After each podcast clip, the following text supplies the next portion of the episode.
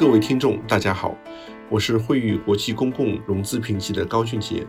欢迎收听惠誉聚焦中国的语音频道。今天将由我为大家分享惠誉评级2021至2022年大中华区公共融资展望的主要内容。随着融资环境日趋严峻，以及投资者对违约风险的认知增强，我们预计城投企业的信用两极分化格局将在2021至2022年进一步加剧。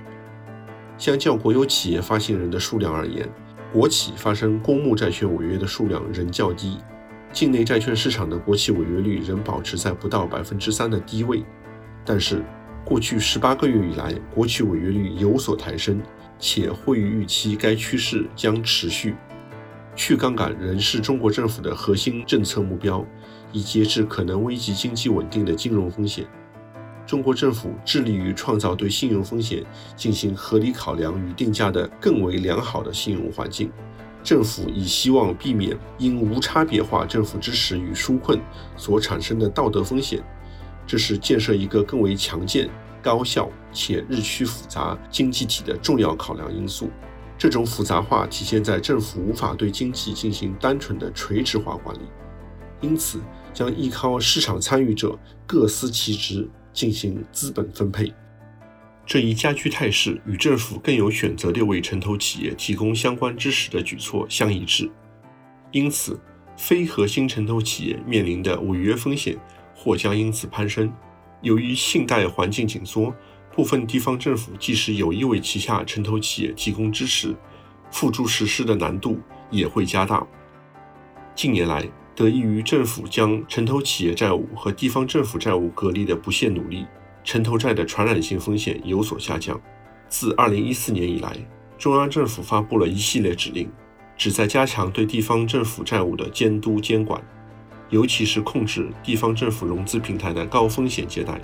并对地方政府提供非法担保、签署变相政府回购协议或不合规的 PPP 合同等行为进行全面治理。与此同时，地方政府也开始着手分散旗下各城投企业的风险，例如按照地方国企的不同职能，将其分配到不同政府部门进行管理和监督。在中央政府持续对国有企业改革，尤其是混合所有制的推动下，部分商业化程度高的非核心城投企业的重要性将可能有所降低，所受到的政府支持亦可能趋弱。这些举措将使一些重要的功能类企业受益，但同时也会使非核心城投在运营和融资方面面临更大挑战。会议认为，政府的风险隔离措施有可能削弱一部分城投企业的系统重要性，导致其潜在信用风险攀升。我们预计，视乎其不同的职能角色和战略定位，政府打击非标融资、影子银行和限制地方政府债务的措施。对城投企业产生的影响将各有不同，资质较弱的城投企业所受的冲击较为显著，他们与强资质城投企业之间的差距也会进一步扩大。我们预计，在未来六至十八个月内，来自经济欠发达地区、行政级别较低的城投企业信用风险将进一步升高。以上是本次全部播放内容，感谢大家收听。如果想了解更多详细内容，可以访问我们的网站 www.dot.fitchratings.dot.com/slash/china，请继续关注我们汇誉聚焦中国语音频道，我们下次再见。